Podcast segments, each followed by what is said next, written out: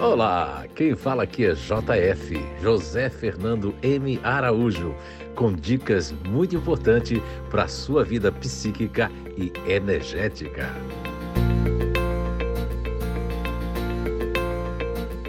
Olá, então estamos de volta com mais um podcast dessa série muito especial o que cada grupo natural de inteligência, personalidade, não pode esquecer em si mesmo e não devem mesmo esquecer, porque isso faz parte de atributos naturais, faz parte das aptidões, faz parte também, podemos dizer assim, de algumas inabilidades também que nós não podemos esquecer, né? Cada grupo natural de inteligência.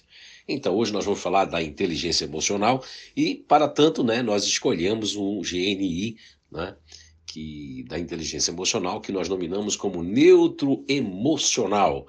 É isso mesmo, então vamos lá. Olha para todo mundo que já fez o Ser Psíquico 1, né? O Instituto de Evolução Humana, e para aqueles que não fizeram, procurem fazer, porque só os podcasts, leitura de livros, não vai conseguir se identificar corretamente dentro de, sem fazer padrões, nem estereotipar, nem tipificar, nem numerar, mas todo o conhecimento dessa descoberta inata de inteligências naturais humanas é totalmente aberto, nunca vai se fechar nem engessar, porque faz parte da natureza humana. Então, vamos falar do neutro emocional. Então, para quem já não fez ou quem já fez o CPSIC 1, é recordar que a configuração né, dos mecanismos cognitivos, em primeiro plano, tem realmente o campo que nós nominamos de límbico, em segundo plano, o campo mental, e em terceiro, o campo ventral. Muito bem.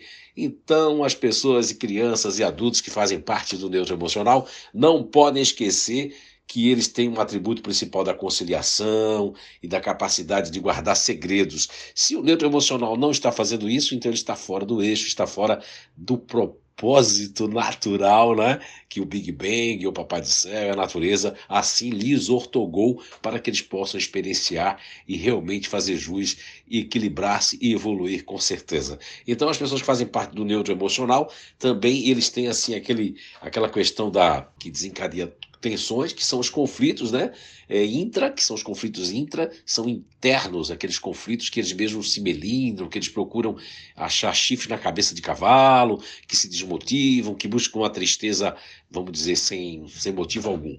Eles têm que tomar cuidado disso, não podem esquecer que eles têm um um dispositivo fantástico para combater, combater isso, que é o campo mental em segundo plano, onde eles vão raciocinar, vão combater, vão dizer, não, isso não faz sentido, isso não tem lógica, e por aí vai. Então não podem esquecer desse dispositivo fantástico, que é o campo mental em segundo plano, né? nos mecanismos cognitivos, lógico. E aí depois nós temos aqui as características marcantes também. É bom falar que ele não pode esquecer o, o neutro emocional, que ele nasceu para ser apaziguador.